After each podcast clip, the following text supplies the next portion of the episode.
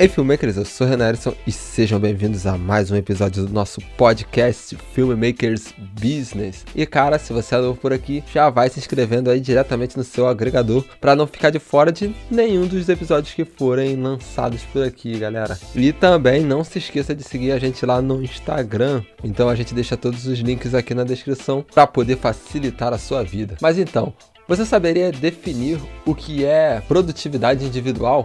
Para mim, a produtividade individual é a forma de produtividade que exige mais disciplina, porque ela tem muito mais a ver com a sua percepção de responsabilidade do que com as tarefas que te impõem a fazer no seu trabalho do dia a dia, por exemplo. Ela exige que você tenha uma disciplina para poder organizar as coisas, tanto no seu trabalho, né, quanto na sua vida pessoal. E definir as prioridades, cara, é uma coisa que pode ser muito difícil para algumas pessoas, enquanto para outras pode ser um pouco mais fácil tomar essa atitude. Então, cara, no podcast de hoje eu vou te dar algumas dicas simples, mas que podem te ajudar a causar um grande impacto na sua produtividade. Então, a dica número um é a seguinte, galera: se a tarefa é muito simples, ela é muito fácil ou leva pouco tempo, cara, faz logo. Porque se você colocar ela na lista de afazeres ali, vai gerar uma quantidade muito grande de coisa pequena que você, no fim das contas, você sabe que não importaria tanto, pô, poder estar tá na lista, então ela não te motiva e só cria mais expectativa na responsabilidade. Então, no fim das contas, ela não vai te ajudar muito ali.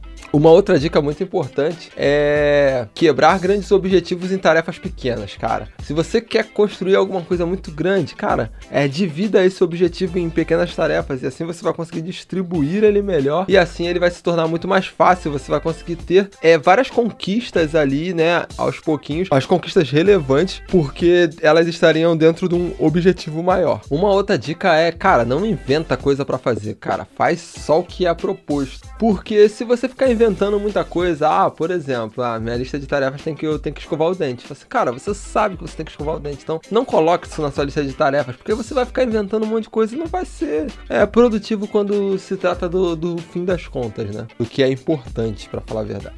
E uma das dicas que já foi dada também aqui no podcast, né, em outro episódio, é, cara, quando uma tarefa for impossível de realizar, tipo, seja muito difícil mesmo, cara, foca no que é importante e no que é urgente. Porque esse senso também de importância versus urgência pode ser um divisor de águas nos seus projetos. Então você foca na tarefa mais difícil e mais urgente logo no início do dia, porque seu cérebro vai estar tá mais apto a aceitar o estresse daquela tarefa. E uma dica, cara, que para mim é a mais importante, que é saber como dar o suficiente para uma tarefa quando a conclusão ela é subjetiva. Porque, cara, eu vou, eu vou levantar uma observação aqui sobre esse último ponto. Porque, cara, a gente faz um trabalho criativo, né? Nós da área do audiovisual, quanto designers, quanto publicitário, a gente faz uma parada criativa criativa. E muitas das vezes nós temos a dificuldade de desapegar de uma tarefa até que ela esteja exatamente como a gente planeja. Então, isso é ótimo, porque quando se trata da qualidade final do trabalho, é, ele fica perfeito. Então, isso é, é, é incrível. Mas, às vezes, quando se trata de produtividade, é, tem que envolver também algum desapego, sabe? Entender quando está bom o suficiente para aquele cliente é uma forma de melhorar a eficiência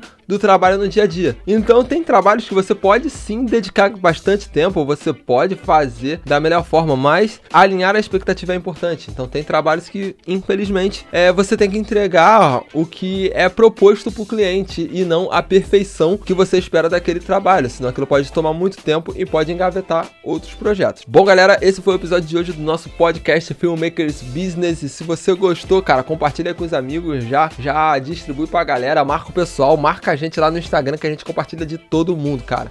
Eu sou Renan Erison e nos vemos no próximo episódio. Tchau, tchau.